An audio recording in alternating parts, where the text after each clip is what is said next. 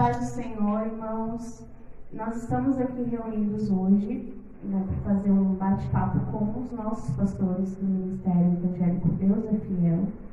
Nós queremos trazer para vocês um pouco do nosso estudo, um pouco da palavra que nós é, somos abençoados todos os cultos né, aqui na nossa igreja, na seriedade na palavra.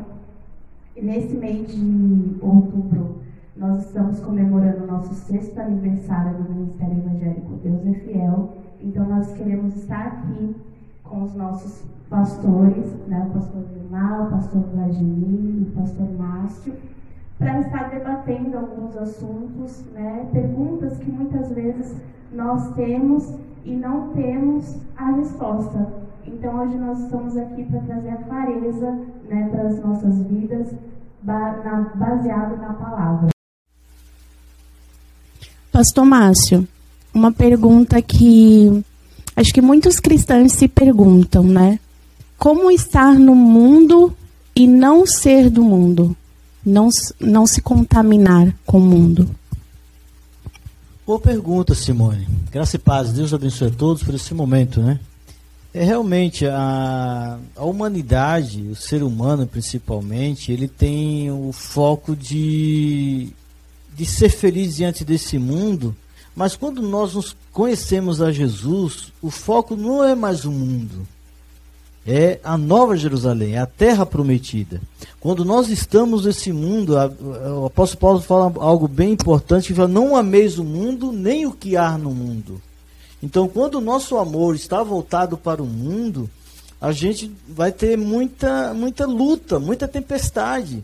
Mas quando o nosso coração estiver na nossa pátria vindoura, que é a Nova Jerusalém, está com Cristo, porque Jesus falou que ia preparar lugar para cada um de nós. Então, quando o nosso foco for esse, a nossa felicidade vai ser muito mais, muito melhor do que estar nesse mundo com tanta corrupção, com tanta luta, com enfermidade, com o dia a dia, com o trabalho, mas fazer as coisas prazerosas né, com nosso amor, mas voltado a um lugar que não é daqui. Nós não somos daqui. Né? Sempre eu brinco que nós somos extraterrestres. Realmente nós não somos desse mundo. Então, quando o nosso coração estiver voltado para a terra prometida, vai ser muito mais prazeroso de estar no mundo, de estar fazendo as coisas do mundo, mas com o nosso pensamento no céu. Esse é o principal de tudo.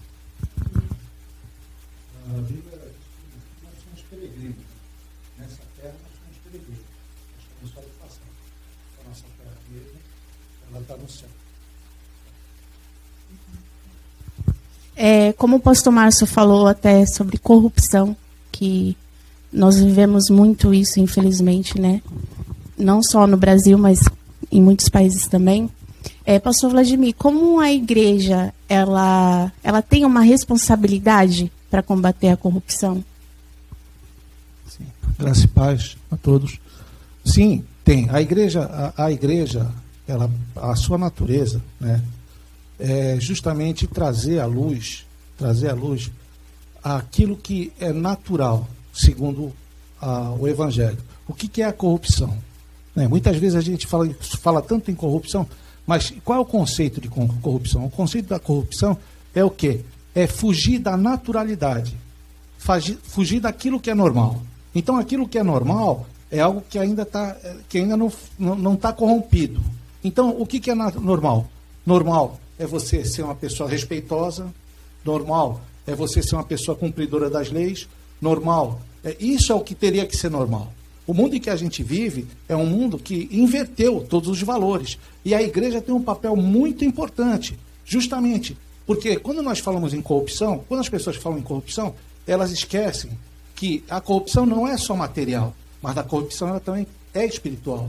Ela pode ser espiritual. E a igreja tem um papel importantíssimo de combater a corrupção, principalmente espiritual. Porque a corrupção material, ela só ocorre se o espírito já tiver corrompido. Uma pessoa que não tem o seu espírito corrompido, ela não corrompe. E ela também não é corrompida.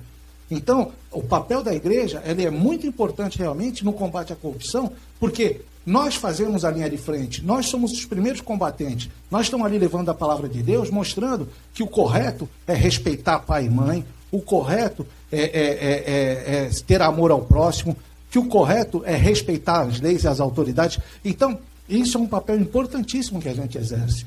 Né? Então, a, nós temos sim que combater a corrupção, principalmente a corrupção espiritual, porque é através dela que as outras ocorrem. Alguma coisa para completar? É, Pastor Vilmar, como fazer para que a família e amigos se convertam quando eles demonstram é, o não interesse, né, pela palavra ou pelos nossos testemunhos, né? O que, que o senhor pode estar dizendo um pouquinho? Pai Senhor Simone, Pai Senhor, meus irmãos que estão assistindo esse, esse bate-papo entre pastores. É um, é um tema polêmico. Até permita-me, pastor Vladimir, pensar uma fala sua. Que a Bíblia nos fala que nós somos o sal da terra, né? E a luz do mundo. Mateus capítulo 5 fala isso, que nós somos o sal da terra e a luz do mundo.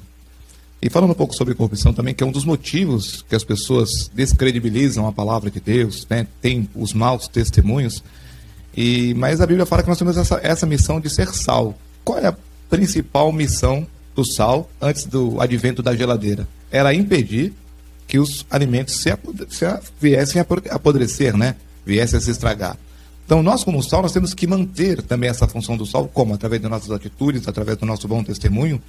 E, Simone, uma das coisas que é mais importante para que nós possamos conquistar nossa família é o nosso testemunho. Nada fala mai, maior e melhor do que o nosso testemunho. Porque diante de uma geração tão corrompida, onde essa corrupção também atingiu algumas instituições eclesiásticas, né? que isso é notório, não vamos negar também. Isso acaba fazendo com que as pessoas fiquem, mas será que essa palavra é verdadeira? Será que aquela pessoa que está pregando é realmente o que fala? E a Bíblia é bem, é bem clara. Jesus falou: ó, quer conhecer a árvore? Olhe os seus frutos. Não há árvore boa que produz maus frutos e nem árvore má que produz frutos bons. Né? Ou seja, conhecereis o fruto pela árvore. Então, quando nós nos deparamos com um cenário que a nossa família tenha uma certa aversão, porque a sua pergunta fala que as pessoas não querem saber de Deus, né? não querem saber do Evangelho nós temos que, primeiro, ganhar através da oração. Tudo, né, até o pastor Márcio pregou essa, essa semana, nós, essa, essa semana que passou, passou aí, falava que nós devíamos primeiramente orar. Né? Até hoje você me citou isso né, no nosso culto aqui, foi, foi uma benção de Deus. Que nós temos que orar. Primeira coisa, nós temos que orar, interceder, orar sem cessar. E segundo, ganhar sem palavras, através do nosso testemunho, através da nossa condição de vida, porque não adianta nada, como a gente diz, né, ser um, um crente 100% na igreja, quando chega em casa não dá testemunho nenhum, né? Tem até um hino de um, do, de um grupo chamado Fogo no Pé, né?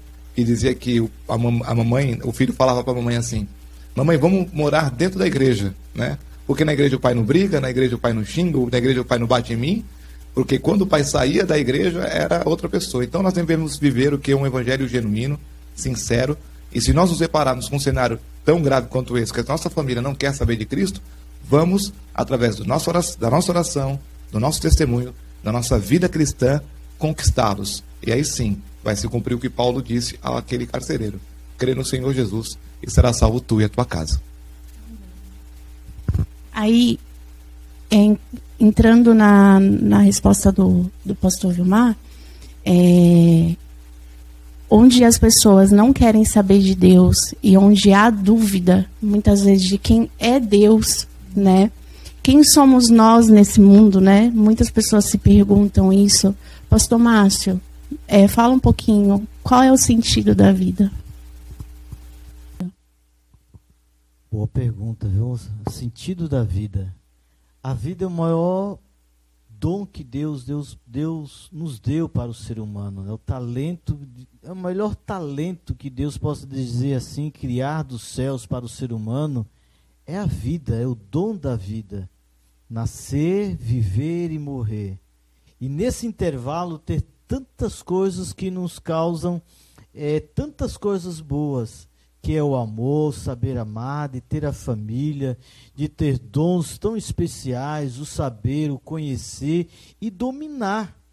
Né? Quando Deus criou o ser humano, foi dominar essa terra né, a tomar conta dela né, e a conhecê-la, porque através de conhecermos a terra que nós vamos conhecer os dons de Deus, o poder de Deus, a criação de Deus é tão importante, né, a vida que nem os anjos têm essa, essa oportunidade, porque tem anjos que não têm oportunidade de entrar na presença de Deus.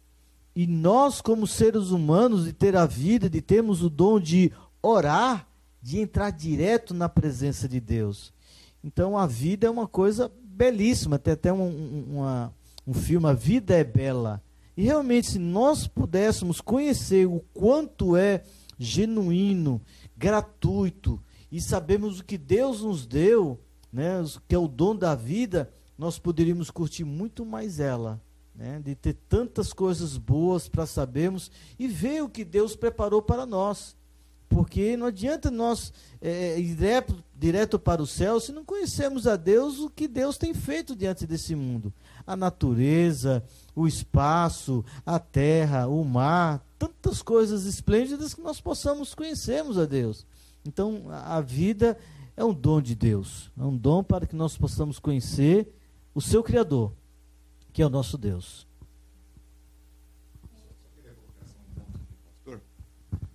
Com muita sabedoria apontou. E o que me chama a atenção, pastor Márcio, também, é que quando se fala em vida, né, existem dois conceitos. Primeiro, a vida na sua concepção, quando a, a criança é.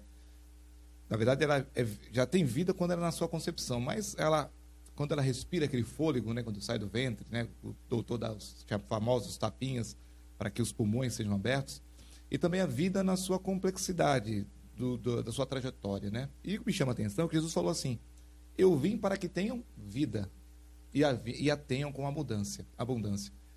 Você falou bem. Nós só temos vida com Jesus. Porque até então, até ele não surgir, nós, nós, nós não tínhamos vida. Porque nós estávamos o quê? Totalmente separados de Deus. Não, não tínhamos conhecimento de Deus. E ele disse: ó, Vim para que tenham vida. Ou seja, a verdadeira vida. A vida na sua, na sua maior complexidade, na sua integralidade viver realmente é só com Jesus, porque ele sim é o dom da vida. Ele mesmo falou, né? E o que é interessante, porque a vida continua. Exatamente, é. Porque para nós cristãos, nós morremos e a vida continua. Exatamente. Para muitos, penso que morreu, acabou tudo. Exatamente. Para nós, não. Aquele que nos deu vida vai nos levar para a vida eterna. Exatamente. Porém, uma coisa, uma tristeza também nesse lado. Aqueles que não conhecem a Cristo, para a morte eterna. Né? Olha a continuidade da vida. Né? Deus não deu somente, né? A palavra de Deus fala que a média de, de anos para nós, principalmente essa geração, é de 70, 80 anos. Mas para nós cristãos é a vida eterna. Temos muito mais, né? Exatamente. Até aproveitando, é que essa questão do sentido da vida é, é bem interessante. E, e, e, dentro dessa pergunta, né, qual é o sentido da vida? Alguns estudiosos aí já, já falo muitas vezes, que quando a gente vai falar em sentido, ou seja, o, é, é, o que, que me completa? Qual é o, que, que me completa né, na minha vida? Alguns estudiosos descobriram, né, após estudos tudinho, que é, o, muitas pessoas só encontram sentido em sua vida quando são úteis a outras pessoas. Então, isso demonstra a importância do evangelho na vida da gente. Né? Porque é através do Evangelho que a gente descobre a importância de amar ao próximo, de ser útil às pessoas. E à medida que você vai sendo útil à pessoa, você realmente você vai encontrando o sentido, você vai descobrindo por que, que você está aqui. Por que, que você tá, por que, que você tem esse chamado? Por que, que você, por que, que Deus te escolheu? Porque talvez ele tenha encontrado em você realmente a oportunidade de ser uma pessoa útil a outras pessoas. Né? Então, essa questão do sentido da vida é muito interessante. Né? Então, há, vários, há, várias vertentes, mas que redundam num único final, que é Jesus. Que é só através de Jesus é que a gente realmente consegue linkar todas essas complexidades, todas essas, essas nuances que a vida demonstra. Né? O interessante é que todo ser humano que tem vida, ele tem um vazio. E ele só se completa quando ele conhece o seu Criador que lhe deu vida.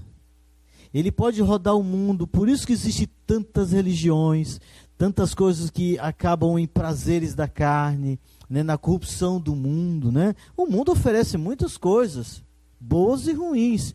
E ele tenta se completar para trazer, na, eu tenho vida nisso. Mas na realidade, quando nós conhecemos a Deus, que é o Criador de todas as coisas, Ele nos completa esse vazio, nos dando vida. Como diz o pastor Vilmar, né? E a palavra de Deus, vida com abundância.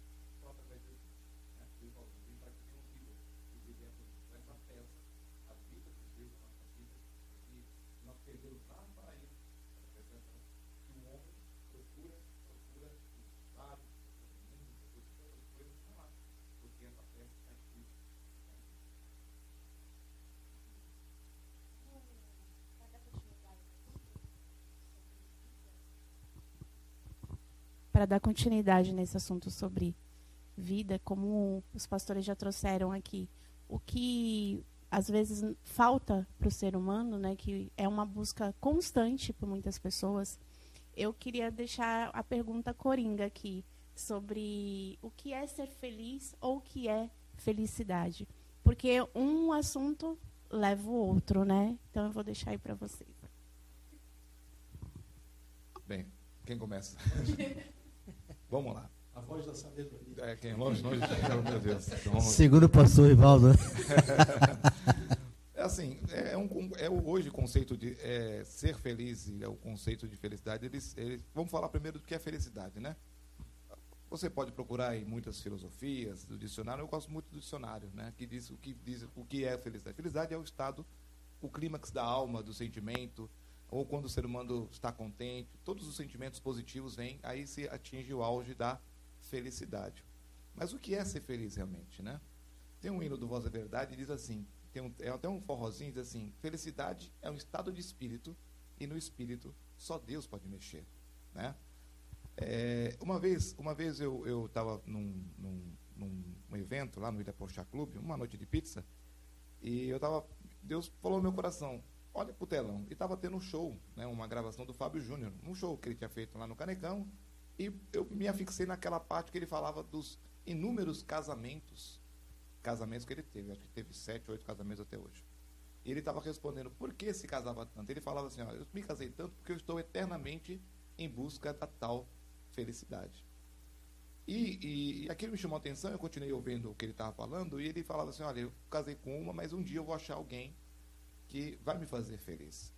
Aí Deus falou no meu coração: a felicidade que Ele quer, que Ele quer sentir, não está nas mulheres, não está no dinheiro, né? está na minha presença. O que Ele, o que ele sente falta, voltando, ao que nós falamos sobre o sentido da vida, é que o que ele sente falta não é das mulheres. Ele pode ter qualquer mulher que ele, Deus ministrando no meu coração.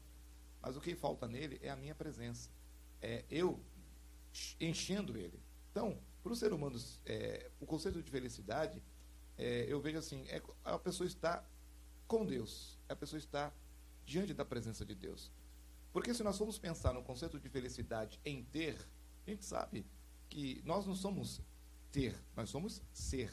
Nós teremos, nós temos que ser feliz. E felicidade nós encontramos onde? Em coisas intangíveis, né? Se a gente colocar a nossa felicidade num carro, se a gente colocar nossa felicidade numa casa. Ah, eu sou feliz porque eu tenho minha casa nova, eu sou feliz porque eu tenho um carro bom, eu sou feliz porque eu trabalho e ganho bem. Tudo isso vai passar. O Márcio disse, né? Ora, o mundo passa e as suas concupiscências. Todas essas coisas são passageiras. Mas se a nossa felicidade estiver em coisas intangíveis, como no amor, como na presença de Deus, como estar cheio do Espírito Santo, você pode passar por qualquer tipo de adversidade. Você pode passar por qualquer tipo de problema. Mas você vai deitar sua cabeça no travesseiro e vai dizer: Deus cuida de mim. Não há coisa melhor, não há sentimento melhor de você passar por todas essas dificuldades e saber que existe um Deus que zela pela tua alma. Como o apóstolo Pedro falou: lançai sobre ele toda a vossa ansiedade, porque ele tem cuidado de vós. A ansiedade, é, o mundo está tão ansioso hoje para ser feliz que esquece que a verdadeira felicidade está na plenitude da presença de Deus, na, sua, na presença de Deus na sua vida. Amém? É interessante que a sociedade ela vê felicidade nas pessoas pelo que ela tem e esquece que é pelo que ela é. Né? Quando Jesus disse: ama o teu próximo como a si mesmo. Se você não valorizar a si mesmo em, em, em ser feliz, porque as pessoas, ah, vou casar para ser feliz, ele vai ter problema. Porque não é o casamento que vai causar a pessoa feliz, é fazer que a pessoa seja feliz. Né? Não é muitas vezes as pessoas querem obrigar alguém que torne a feliz, mas não é isso às vezes com os bens materiais, com o mundo. Então, é, é, é, é a sociedade, infelizmente, é uma inversão de valores tão grande, né? porque hoje existe tanto caso de, de, de, de depressão no mundo. Né? Não, não somente na, na, mídia digital, nas redes sociais, que elas querem ocupar aquele vazio que eu falei logo no início, né? o mais rápido possível para ter aquele momento de felicidade. Né? E esquece que a felicidade muitas vezes obriga que a pessoa venha tornar feliz. Se a pessoa não for feliz em primeiro lugar, não pode ser feliz em lugar nenhum do mundo. E nós sabemos que a maior felicidade está com Cristo. E a Bíblia diz que aquele que está em Cristo, nova criatura ela é. Né? e, e é só para poder arrematar, é tão enganosa, é tão enganosa essa questão que o mundo coloca de que a felicidade ela está atrelada àquela, àquilo que você tem de capacidade de, de possuir, que o maior exemplo que nós encontramos muitas vezes está dentro da nossa casa. Eu vou citar aqui um exemplo rápido que é interessante. Né? É, meu filho pequeno, eu certa vez comprei um presente um caminhão maravilhoso para ele, veio numa caixa enorme. Eu todo satisfeito, vai, pega. Ele pegou o caminhão, colocou em cima da, da cama e foi brincar com a caixa. E ele estava feliz brincando com a caixa. Para ele, aquilo ali fazia sentido, tinha mais sentido do que o caminhão. Então, isso aí realmente é uma demonstração de que as pessoas que focam né, a sua felicidade naquilo que elas podem conquistar, elas deixam de conquistar a principal felicidade, que é olhar para Jesus. Porque quando elas estão olhando para aquilo que é tangível, elas esquecem do intangível. E é o intangível que traz a felicidade. Porque a felicidade, assim como outros sentimentos, é algo que a gente não toca, é algo que a gente sente, é algo que mexe de dentro para fora, não é de fora para dentro. Então, realmente, a, o nosso foco, quando a gente está em Cristo, até brincando antes da gente começar, eu falei para, estava falando para dela, é algo muito, muito subjetivo, mas ao mesmo tempo, eu mesmo, antes da minha conversão, eu achava que era feliz pela condição que eu tinha, pela posição que eu ocupava, mas somente em Cristo eu fui conhecer a verdadeira felicidade, que é aquela despreocupação de pôr a cabeça no travesseiro e saber que aquele que cuida de mim não dorme. É, então, isso realmente é a felicidade. E o que é interessante também, que na vida não é só felicidade. Né? No mundo nós vamos ter aflições. A gente acha porque somos nos convertemos, vai ser mil maravilhas, felicidade total de dia e de noite. Não. É, a palavra diz fala que no mundo nós teremos aflições, sejam elas materiais, sejam elas sentimentais, matrimoniais, né? É financeiro, que nunca passou. Então, muitas vezes a gente acha que ah, vai ser mil maravilhas, felicidade total. Né? Não é assim. Vamos ter muito mais, porque a felicidade é muito maior do que tudo isso. Mas nós vamos, através da felicidade, vencer todas essas barreiras. É, Pastor Vilmar, explica pra gente é, quando Paulo falou sobre a, a graça, que a sua graça me basta. Fala um pouquinho. Bem, a graça é um dos ingredientes vitais para os crentes, né, para os evangélicos, para os cristãos hoje. É, você tentar ser mais conciso possível, porque é um tema bastante interessante. Né? A palavra graça, ela pode, pode, em alguns contextos, ela pode se tornar uma bênção. Olha, eu alcancei uma graça diante de Deus. Né? A, na Bíblia também fala sobre a graça, sobre a dispensação da graça, que é o período pelo qual Deus agiu pela misericórdia, agindo com misericórdia com a humanidade. Aí, você, aí o povo sempre pergunta para nós, pastores, por que Deus tolera tanta coisa? né, tanta, tanta morte, tanta desgraça no mundo, que Deus é esse que não faz nada? Não é que Deus não, não, é que Deus não está fazendo nada, é que estamos na dispensação da graça. Tudo que acontece hoje existe um sacrifício que ainda, que ainda fala muito alto, que é o sacrifício de Jesus. Né, que vai, essa graça vai terminar quando, quando o advento do arrebatamento da igreja. Quando Paulo, nesse contexto, fala que a tua graça que passa, Paulo estava passando por um momento muito difícil, estava passando por um momento de muita adversidade. Né? A Bíblia fala que ele estava sendo esbofeteado por um enviado de Satanás para que a soberba não viesse ao coração dele. Ele orou, orou três vezes para que aquele espírito, né, alguns falam que era uma enfermidade, outros falam, né, é um debate teológico que não vem ao caso, mas a Bíblia fala que era um enviado de Satanás, e, e, e Deus falou assim: não, a minha graça te basta. Ou seja, Paulo tinha, aí vem o contexto da palavra graça, né? A graça, nesse contexto, estava numa capacitação, numa, numa, numa capacidade enviada por Deus para que nós pudéssemos e possamos suportar os momentos difíceis. Nesse momento, Paulo está dizendo o seguinte: olha, eu vou passar por tudo isso, porque Deus está me sustentando. Essa graça que Paulo fala é o sustento de Deus. A minha graça te basta. A minha capacidade que estou te dando, eu estou te capacitando para você passar por essa, por essa dificuldade, por, esse, por essa adversidade que você está atravessando nesse momento. E Paulo complementa esse versículo dizendo dizendo o seguinte que Deus complementa dizendo que o meu poder se aperfeiçoa na fraqueza. E Paulo diz: porque enquanto estou fraco, aí estou forte. Amém? Então, assim, como nós podemos explicar? Essa capacitação dada pelo Espírito Santo que nos faz, né, nos momentos, deixa eu pensar lá atrás, quando você falou de felicidade, né? Que nossa vida não é só de, de flores, não é só de rosas, é, né, é, no, é no momento do deserto, é no momento da aflição, é no momento do choro, é aí que você vê que o cristão não abandona Cristo. Por quê? Porque é neste momento que Deus vai lá e estende a mão e digo, filho, eu vou te ajudar, eu cuido de você, eu vou estar do teu lado. Aí você sente aquela força que não vem de você mesmo, né? Que não é a capacitação natural, porque se fôssemos de nós mesmos, nós nos afastaríamos, né, do evangelho, porque é uma luta constante entre a carne e o espírito é, as hostes da maldade lutando contra nós, mas é esta graça, essa capacitação, esse dom de Deus que vem é, a nós, que nos faz permanecer no caminho. É quando nossas forças se esgotam, irmã Simone, pastores, amigos, é que vem a graça de Deus e nos mantém de pé, né? que nos mantém ali fortes, firmes, crendo na palavra de Deus e nos fazendo caminhar até a nova Jerusalém celestial.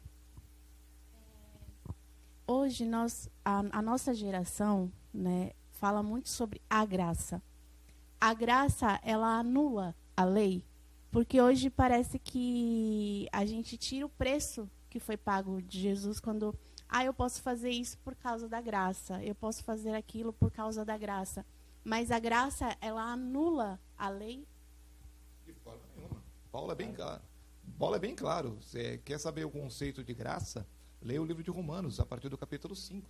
De forma nenhuma, a, a, Paulo fala, de, a graça não anula a lei. A graça veio por causa da lei.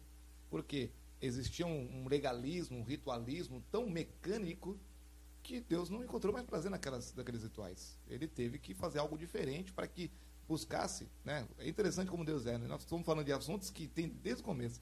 Que Deus queria voluntariedade. Foi pregado hoje aqui também, né? na, na nossa congregação.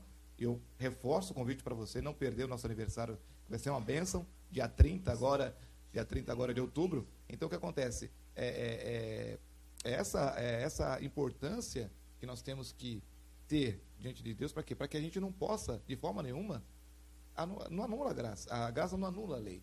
Né? Deus está buscando em nós o quê? A nossa sinceridade, a, a nossa voluntariedade, né? Como nós falamos hoje, adore a Deus de forma voluntária. Deus sente esse prazer, né? Foi o que o pastor Márcio ministrou hoje. Deus está procurando pessoas que o adorem em espírito e em verdade. Mas de forma. Leia Romanos, é que a gente. É outro embate teológico aqui forte, né? Mas assim, leia Romanos a partir do capítulo 5, 6, 7, até, acho que até 8, né, Márcio? Até 8, você vai ver explicado detalhadamente Paulo escrevendo aos Romanos, falando que de forma nenhuma a graça não anula a lei, né? Ela a lei, a graça veio por causa da lei de a forma para aperfeiçoar, dando ao homem a oportunidade, de forma voluntária, agradar o seu Deus.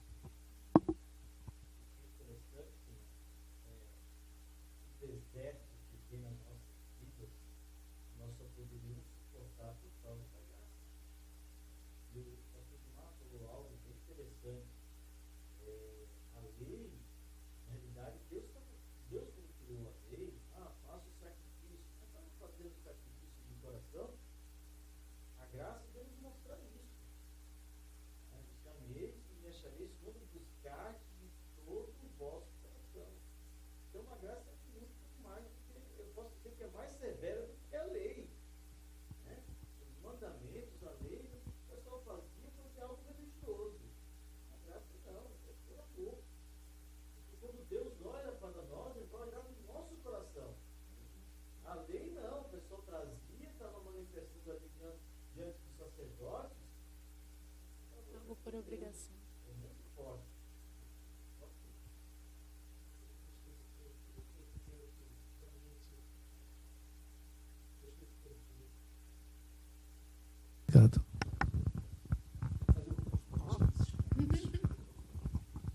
Eu achei. É perseguição já, hein? Som, som. Tá ligado? Tá. Eu achei interessante que ele falou sobre a obrigação. Porque, de fato, com a lei, existia. é, acabou se tornando ritualístico, então existia uma tradição, e aquilo que a lei determinada, determinava era cumprido. Quando Jesus veio, ele trouxe consigo é, não obrigações, não obrigações, mas ele veio de uma tal forma e, e ele trouxe um ensinamento tão forte para os nossos corações que, pelo amor que ele trouxe para nós, o qual nós procuramos seguir, o Espírito Santo nos constrange. Através do Espírito Santo, nós somos constrangidos a fazer coisas que a própria lei não previa que deveria ser feita. Então, a lei, ela, ela de uma certa maneira, pela, como diz a própria Bíblia, pela dureza do coração do homem, a lei foi implantada. Porque o, o, o Senhor, para poder ensinar o homem, teve que trazer um, um, um, um regramento bem, bem ajustado para que o homem pudesse a, a, se aproximar dele. Quando Jesus veio, Jesus foi e deixou o Consolador, que é o Espírito Santo. E o Espírito Santo, que é quem nos orienta, ele nos leva muitas vezes a fazer coisas que a própria lei não previa que deveria ser feita. Por isso que quando Jesus fala, olha, é, se a pessoa te bater, vira outra face. A lei falava olho por olho, dente por dente. Então Jesus falou: olha, se porventura a pessoa quiser que tu ande com ela um quilômetro, vai dois, três, quatro. Vai, vai adiante. Sabe? Não paga o mal com o mal. E a lei, a, a lei dizia o seguinte: olha, se, se errar, se errar, dependendo do erro, a pessoa morria apedrejada. Jesus falou: olha, se o teu irmão errar, perdoa ele. Mas quantas vezes eu vou perdoar? 70 vezes 7. No dia. No dia. Então, a severidade da graça é uma coisa que ela é implícita. Mas, veja bem, quando eu falo em severidade, eu não quero dizer no sentido negativo, mas pelo constrangimento que o Espírito Santo nos traz. Então, a graça que hoje nós vivemos, ela realmente é mais dura do que a lei. Amém. Pastor Vladimir, é, fala um pouco sobre a religiosidade que Jesus ele veio para combater nessa a religiosidade que tinha já naquela época, né? Nossa, tá, tá, tá, tá muito gostoso, né? Tá muito fácil. Que ela já. Ela já. Assim, é só tu subir e cabecear. né? Mas glória a Deus, isso é bom. É, nós estamos falando sobre a lei. A lei, a lei é o princípio da religios- religiosidade no homem. Porque a lei, como eu falei anteriormente, ela, foi, ela acabou se tornando um emaranhado de tradições, né, que as pessoas vão fazendo as coisas sem saber o que estão fazendo, mas tem que fazer porque está ali. Então, a religiosidade, na verdade, o que, que, ela, o que, que ela demonstra? É, é, a religiosidade, eu, eu tenho comigo, é é algo muito forte que eu vou falar, mas é que eu tenho, tenho isso comigo. A religiosidade é um câncer dentro da igreja. Porque a religiosidade, ela leva as pessoas a fazer as coisas sem ter noção do que estão fazendo. Ela leva as pessoas a entrar num estado de tradicionalismo, de, de, de, mecanis, de mecanicidade, que o evangelho não merece, não suporta. Então, uma pessoa, quando ela é religiosa, ela é uma pessoa que ela faz, ela faz as coisas, mas ela não faz entendendo o que está fazendo, ou porque ela tem vontade de fazer, ela faz porque ela quer mostrar que faz. Ela quer, ela quer, ela quer às vezes demonstrar um, um, uma santidade através da religiosidade. Porque a religião, como, como disse Jesus, né? A religião é o amor ao próximo e o cuidado com os órfãos e viúvas. Essa é a religião. Ou seja, a religião que Jesus trouxe para nós e que é a verdadeira, a, a verdadeira religião é amar, é o amor. Né? Mas isso também não quer dizer que nós não tenhamos que ter cuidado com aquilo que nós fazemos. Nós temos que amar as pessoas, mas também temos que ter responsabilidade naquilo que fazemos. Então a religiosidade, o que, que acontece? A religiosidade, primeiro, não dá espaço para o amor. Existem pessoas que são religiosas demais. A religiosidade, ela, ela leva ao quê? A mecanicidade. Ela torna tudo mecânico. Então, a pessoa não sabe o que é o amor ao próximo. A pessoa, ela acaba desviando desviando a sua atenção daquilo que realmente pode frutificar na vida dela para dar atenção àquilo que vai afastar ela de Deus. Um exemplo, um exemplo de religiosidade, né, que eu vou dar aqui. Fofoca dentro da igreja. Fofoca dentro da igreja. Tu vê os irmãos tá aqui. Não, mas eu não falto num culto. Tudo bem. Por quê? Porque não quer ficar sem saber das novidades para falar da vida do irmão. É, mas é uma, pessoa religiosa é isso. Uma pessoa religiosa é isso. É uma pessoa que não está preocupada no que pode fazer para ajudar. Ela está preocupada em saber o que está acontecendo para falar.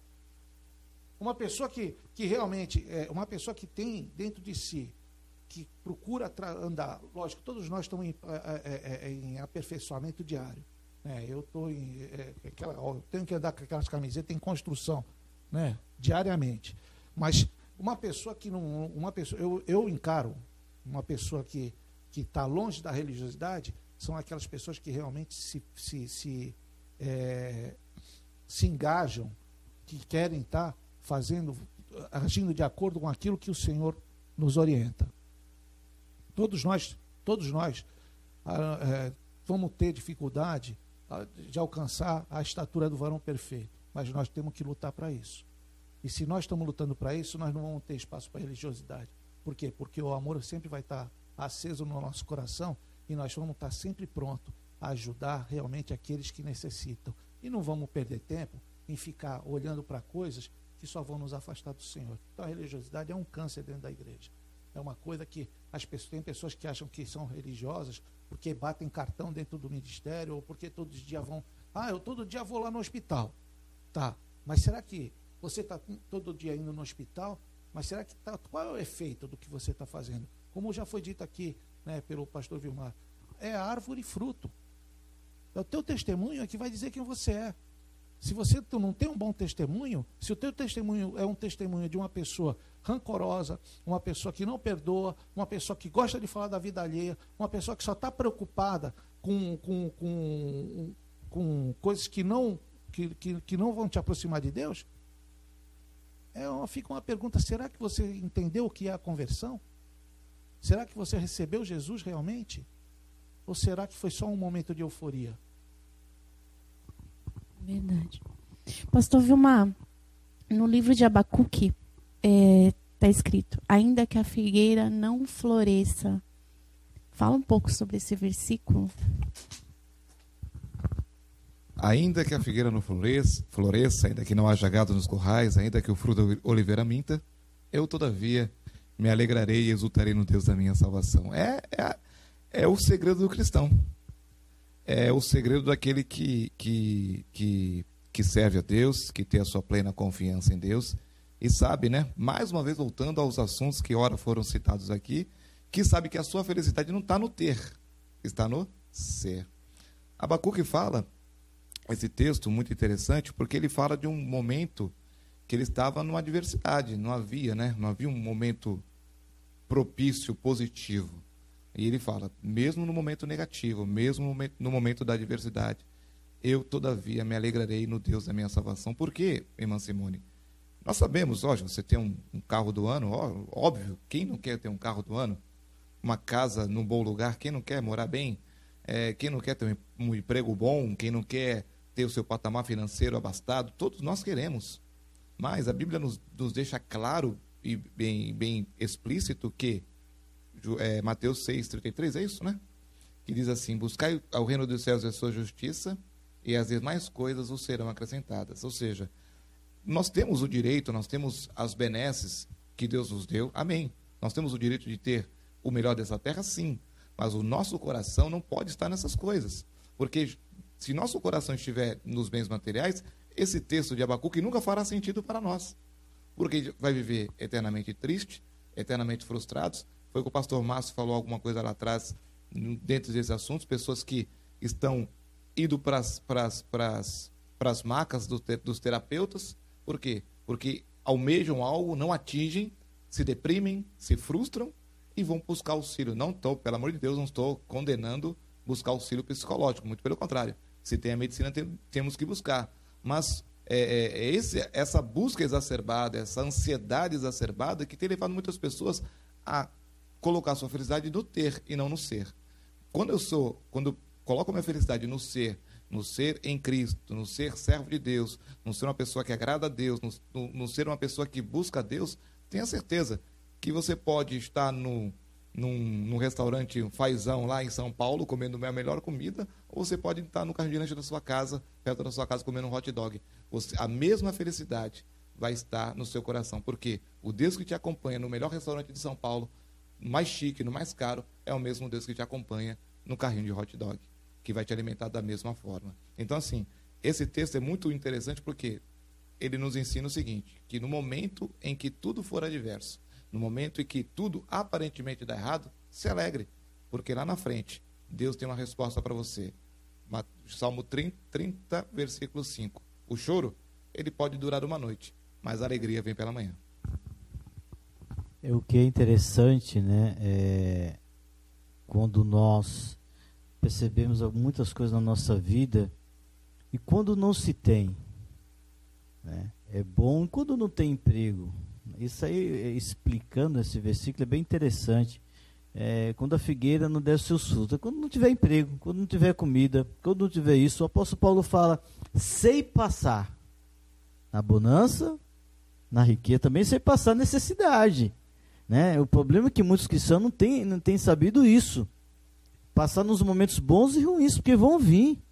Sobre a terra, sobre até todos, vai ter momentos bons e ruins com dinheiro, sem dinheiro. Tem momento que vai estar no restaurante né, chique, mas tem momento que vai estar no, no, no hot dog.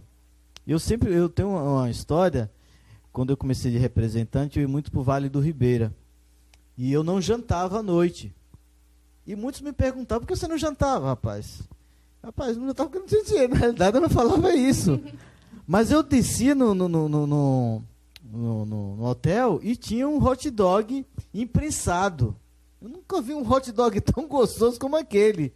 E por muitas vezes, né, eu não tinha condições, mas às vezes que eu tinha condições, eu ia para essa cidade e muitas vezes não jantava e ia nesse hot dog. Então, muitas vezes é saber passar. Será que nós sabemos passar quando, quando tudo vai bem? É uma belezura, quando tem dinheiro na conta e quando não tem. Quando não tem uma dispensa cheia. Então é uma palavra muito forte. Mesmo assim, Senhor, me alegrarei. Né? Isso é muito forte mesmo. E, Pastor Márcio, é possível se converter e continuar com desejos mundanos? Sim. Sim, porque o processo é longo. Nós, quando viemos do mundo, nós viemos com uma carga muito grande. Pedro andou com Jesus três, três anos, não tinha se convertido ainda. Né? Certa vez sai dele capeta porque ele estava encapetado, andando com Jesus, vendo os milagres. Então, muitas vezes, o trabalhar de Deus é contínuo na nossa vida. Vão vir os desertos, vai vir um aprimoramento. Eu sempre tenho comentado que o verdadeiro cristão é um diamante encontrado. Ele precisa o quê? Lapidado. Então, muitas vezes, os dons, os talentos vão se manifestar lá na frente nós devemos saber o seguinte: na vida cristã não é como começar, é como vai terminar. Muitas vezes as pessoas estão bem usadas no início, mas no fim da sua carreira é um, um, um trágico. Então, muitas vezes, o trabalhar de Deus é longo. É, só Deus vai nos mostrar os nossos erros, nossas falhas, naquilo que nós devemos trabalhar nas nossas vidas. Viemos de uma carga, de uma religiosidade, Né? No nosso país, uma igreja, né, um catolicismo muito forte, temos aquela ida à igreja, então nós temos muita coisa para trabalhar, o nosso caráter, a nossa vida, o amor nas nossas vidas. Então, com certeza, é, irmã Simone, vai dar uma continuidade, o Senhor vai trabalhando isso na nossa vida. Amém. Vamos falar um pouquinho sobre família, pastor Vladimir. É, como conciliar o trabalho ministerial com família, trabalho é, fora, né?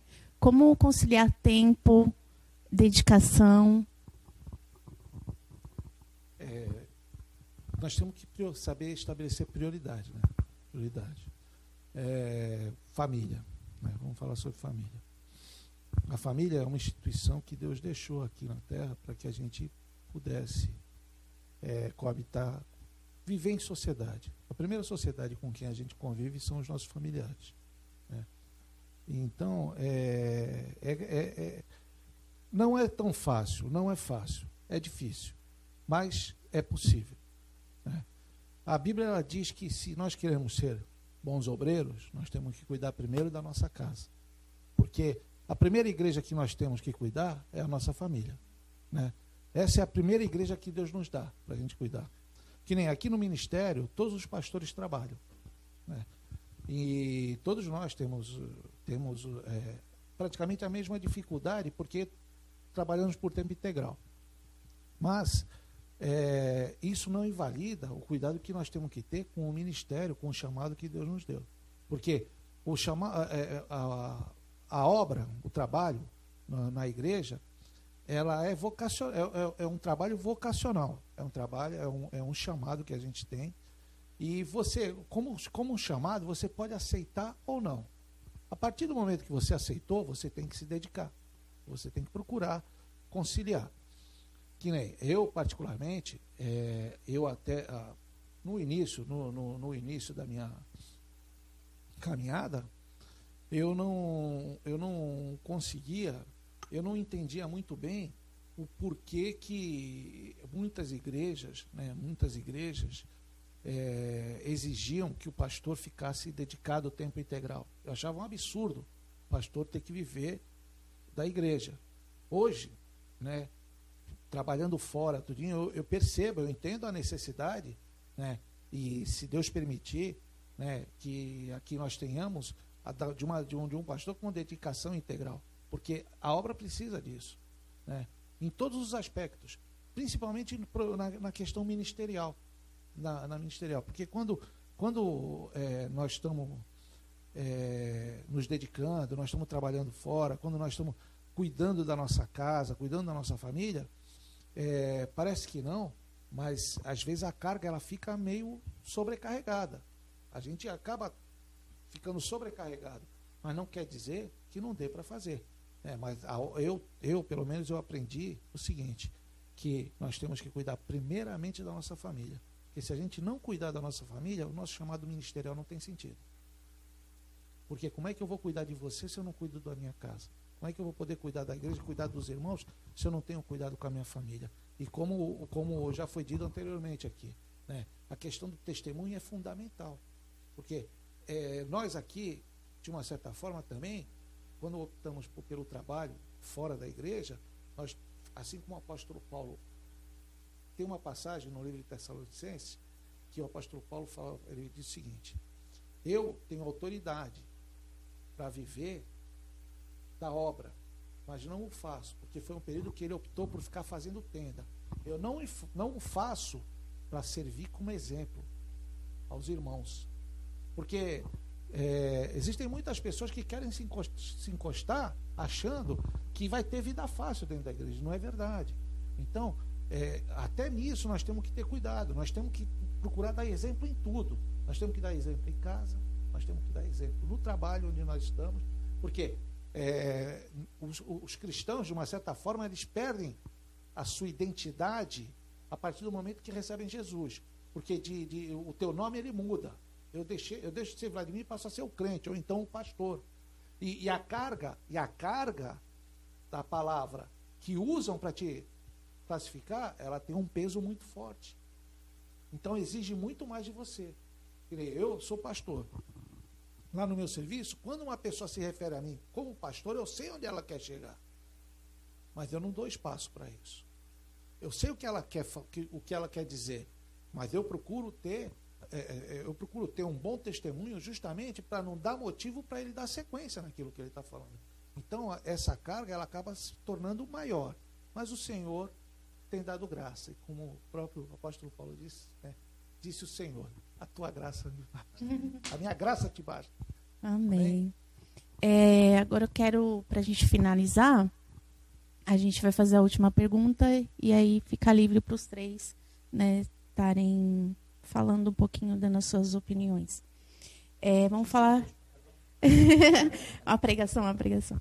Vamos falar sobre o arrebatamento e a volta de Jesus, né? Que é um assunto também polêmico, porque todo mundo desde pequenininho sempre ouve que Jesus está voltando, que vai voltar, né? Várias colocações. E queremos saber, Jesus está voltando, Jesus está às portas, né? Falem um pouquinho. É interessante essa pergunta, que é o seguinte, eu dei uma viajada agora. uma, fiz uma viagem agora, porque é o seguinte, quando a gente fala, quando a gente fala sobre a, a volta de Jesus, fala, vai falar sobre o arrebatamento, é, é, muitas pessoas, nós não, nós já, já, já conhecemos, já sabemos o que é isso, mas muitas pessoas associam isso ao fim do mundo. Né? E todo mundo falava, né? Que a Bíblia ela dizia né, que é, é, é, a 2000 chegarás, mas de 2000 não passarás. Então, quando no bug do milênio, foi aquele desespero. O mundo vai acabar, o mundo não acabou. Aí disseram que o calendário estava errado. Aí passaram para 2005, 2007. Não foi também. Aí estava errado de novo. Aí foram procurar lá o, o, o, os maias, tudinho. 2012. Não deu certo. Então, sabe o que acontece? Quando a gente fala sobre o, vai falar sobre retorno da volta de Jesus, quando a gente vai falar sobre o arrebatamento, na verdade, tudo isso, tudo isso já está começando. Já está, os sinais já estão aí. Mas o tempo mesmo é só Deus quem, quem vai poder estabelecer. A Bíblia fala isso. A Bíblia diz que nem Jesus sabe quando ele vai retornar. Porque nem para ele foi revelado, porque isso é algo que só Deus. Então, a nós, a nós, e eu gosto muito de. Eu já, eu já tive a oportunidade até de falar no serviço sobre isso. Né? A nós cabe o quê? Andar na linha. É andar na linha. Então, muitas pessoas se preocupam: ah, quando que Jesus vai voltar? Quando que vai ser. Não me interessa, porque eu tenho que andar na linha. Eu vou ficar. Eu quero data para quê? Para andar errado até, até a véspera. Aí depois desdobro, ai, Senhor, me perdoa por tudo isso que eu fiz. Não, tenho que andar na linha. Né? Então, eu acho interessante o debate, mas eu confesso que eu não, não me preocupo com data. Eu me preocupo sim. O que eu faço hoje, eu faço visando o dia de amanhã. Então, é isso que eu me preocupo. É de amanhã estar tá na presença dele. No grande dia do Senhor. Amém. É, é, um, é um dos fatos mais certos da nossa vida é a volta de Jesus. Se tem uma, uma coisa que eu acredito piamente e na mais certeza, na maior certeza. Eu, eu duvido que eu acordarei amanhã, mas eu tenho certeza que Jesus vai voltar. Isso eu tenho certeza. Mas, é, depois da, da bela explanação do pastor, eu, eu quero levar esse assunto um pouco mais adiante. Mais importante desse fato né, que vai acontecer e está às portas mesmo, mesmo, a gente tem que ter a preocupação de perguntar: e se Jesus voltar para mim hoje? Né? Porque existe, nós, quando falamos de arrebatamento, falamos de um evento que vai acontecer com a igreja, que seremos tomados de assalto, de um abrir e piscar de olhos e não estaremos mais, não estaremos mais aqui no mundo. Né? Aí vão falar que foi disco voador, vão falar que nós sumimos aí por algum efeito cata, né, catastrófico, não sei. Qual, não sei qual vai ser a desculpa. Mas e quando Jesus voltar para nós pessoalmente? Essa é a nossa grande questão. Porque, como o pastor Vladimir falou, data nós não temos, nem o filho sabe. Né? Naquele dia nem eu, nem eu sei. Né?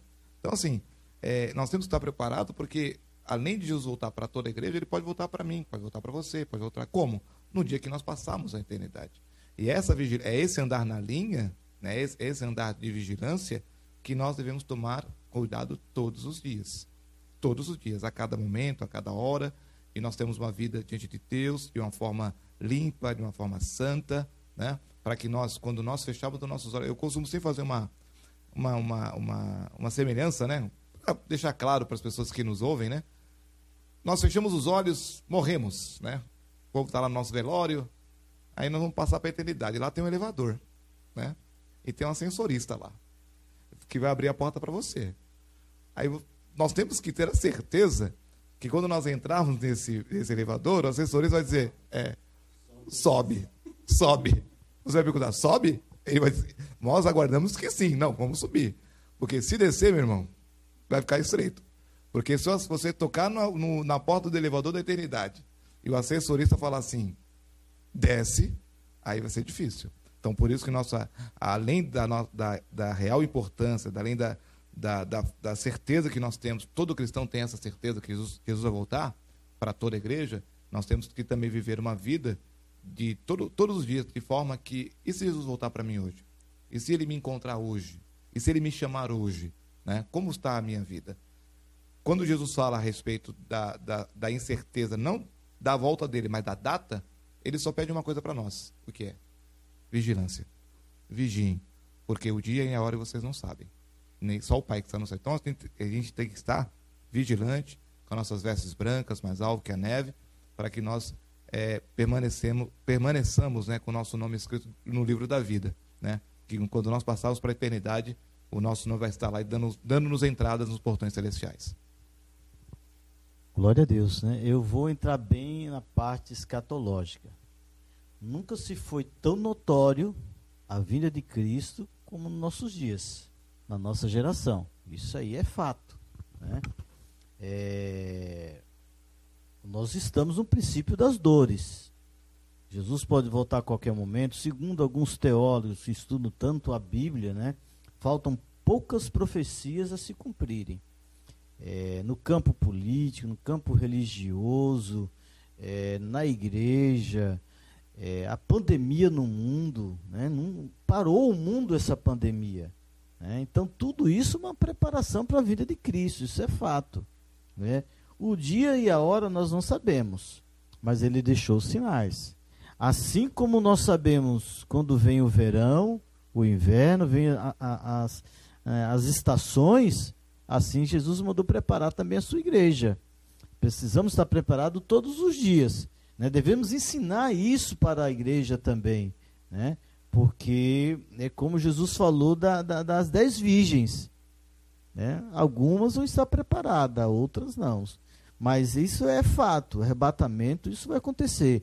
Alguns teólogos né, falam muito do, do, da grande tribulação, que a igreja passará a grande tribulação, os pré-tribulacionistas que falam sobre isso, mas vai, vai realizar, o arrebatamento vai ter na igreja. Isso é fato. O dia e a hora nós não sabemos. Tem, o cenário mundial, quando nós olhamos a igreja em si, nunca se houve um esfriamento tão grande como nossos dias. Nossos dias. A perseguição já está começando, isso porque nós sabemos. Mas há muitas perseguições em muitos países do mundo aí. É, um exemplo a China, a Coreia do Norte, a janela 1040, que poucos se falam né? E já está chegando no nosso país. Então, quando o apóstolo Paulo fala que serão tempos difíceis para a igreja, olha, a vinda de Cristo está próxima. Então, eu acho o momento de nós, como foi dito pelos pastores, muito bem colocado, de, de nós nos prepararmos. Pode ser um abrir e fechar de olhos. Então, está a portas aí, o, o cenário mundial já nos fala que o arrebatamento de Cristo pode acontecer. Algumas coisas vão acontecer ainda, vão, bastante coisas ainda. Mas nós estamos no princípio das dores. Isso é fato. Então o cenário já está pronto, né? Como diz muitas pregações aí, muitas revelações, né? Diz que os cavalos já estão prontos no céu para vir para a terra. Não sabemos, né? Isso não é bíblico, são revelações que as pessoas comentam muito no mundo. Mas Jesus está voltando. Isso é fato. Precisamos nos preparar, né? Desde o início a gente está falando de relacionamento com Deus, né? Do amor, da graça e precisamos nos preparar para o encontro com o noivo, né? não só preparar, nós temos que perseverar. Porque momentos difíceis virão e a Bíblia ela diz que aqueles que perseverarem receberão a coroa da vitória. Então tem que perseverar até o fim. A gente não sabe realmente o que, que vai acontecer. Mas uma coisa que nós temos que saber, e não podemos. Estou me arrepiando todo aqui de falar isso aí, porque nós nunca podemos esquecer quem nós somos em Cristo Jesus. Porque a perseverança até o final é isso. Se for requerer, se, se requererem a minha vida por amor a Cristo, eu entrego. Porque eu sei quem eu sou em Cristo Jesus. E eu sei o que, que me espera. Amém. Louvado seja o nome do Senhor. Então nós temos que nos preparar e perseverar até o fim. Amém. Eu quero agradecer aos pastores por esse papo tão agradável, né? Espero que os irmãos não tenham ficado com dúvidas, né, sobre os assuntos que foram abordados aqui nesta noite. E eu gostaria que os pastores fizessem o convite para aqueles que estão nos assistindo do aniversário da igreja, falar um pouco do tema do, do nosso aniversário e deixar o convite para os amados para estarem aqui festejando com a gente no dia 30. Glória a Deus, né? Esse final de semana, dia 30 e 31, será um final de semana muito abençoado, né? Nós temos aí um, vários temas desde o início do ano, né? Falando sobre é, o avivamento espiritual e o tema do final de semana vai ser sobre Josué 1, né? Esforçarmos. Então busca, vai ser uma palavra profética, reveladora. Eu tenho certeza disso, cada louvor, cada participação. Enfim, vai ser uma benção mesmo.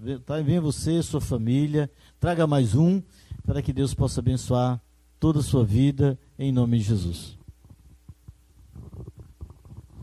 E aproveitando e complementando, né? Logicamente, temos certeza que o Senhor estará presente aqui para ministrar o coração de vocês e Ele vai trazer a resposta que vocês precisam, a resposta que vocês estão esperando de Deus, para que vocês possam é, sair daqui transformados, diferente da forma como vocês entraram. E complementando o que a Simone disse, aquilo que vocês não souberem, vocês perguntam para ela depois, porque ela ouviu direitinho o que nós falamos. Amém? Ouviu para a escola dominical. Ouviu para a escola dominical. Amém. Eu, primeiramente, quero agradecer aos pastores, né, que me deu a honra de debater, debater, não bater esse papo, me senti muito honrado de estar com os senhores. Parabéns, Simone, pela forma brilhante que você conduziu o bate-papo. É, eu quero falar algo assim, diferente do que meus amigos falaram. Dia 30 e 31 vai ser um dia que vai impactar a sua vida. Dia 31 de outubro, nos Estados Unidos, comemora o quê? Halloween. Então, se você está com essa mente de comemorar o Halloween, vai se vestir de preto, nada contra. Pode até vir até fantasiado, não tem problema. Mas venha, porque eu tenho certeza que o Deus dos céus vai falar com você, vai trazer uma palavra para o seu coração, vai realmente impactar a sua vida, como impactou a minha 27 anos atrás. Então, tenho certeza absoluta que assim como o tema que é esforço, é dedicação, tenha certeza que Deus tem muitas coisas boas para você. Como eu vou conquistar? Se esforçando, se dedicando. Então, marque na sua agenda 30 e 31 não é dia de Halloween, é dia de Jesus Cristo. Nós dedicaremos este dia para Jesus. Então venha comemorar conosco. Festa de aniversário sempre tem bolo e sempre tem presente. E festa de crente tem bolo sim. O alimento que vem do céu, que é a palavra de Deus. E presente são as dádivas e as benesses que o Senhor derrama sobre a sua igreja. Você tem que fazer parte dela. Venha aproveitar, venha realmente receber a bênção de Deus. 30 e 31, sábado e domingo. Sábado é às 18h30 e domingo às 19 horas. Muito obrigado, Simone. Que Deus abençoe. Qualquer dúvida, só perguntar para ela que ela está treinada, está craque nas questões que foram respondidas aqui. Deus abençoe a todos. Um abraço a todos.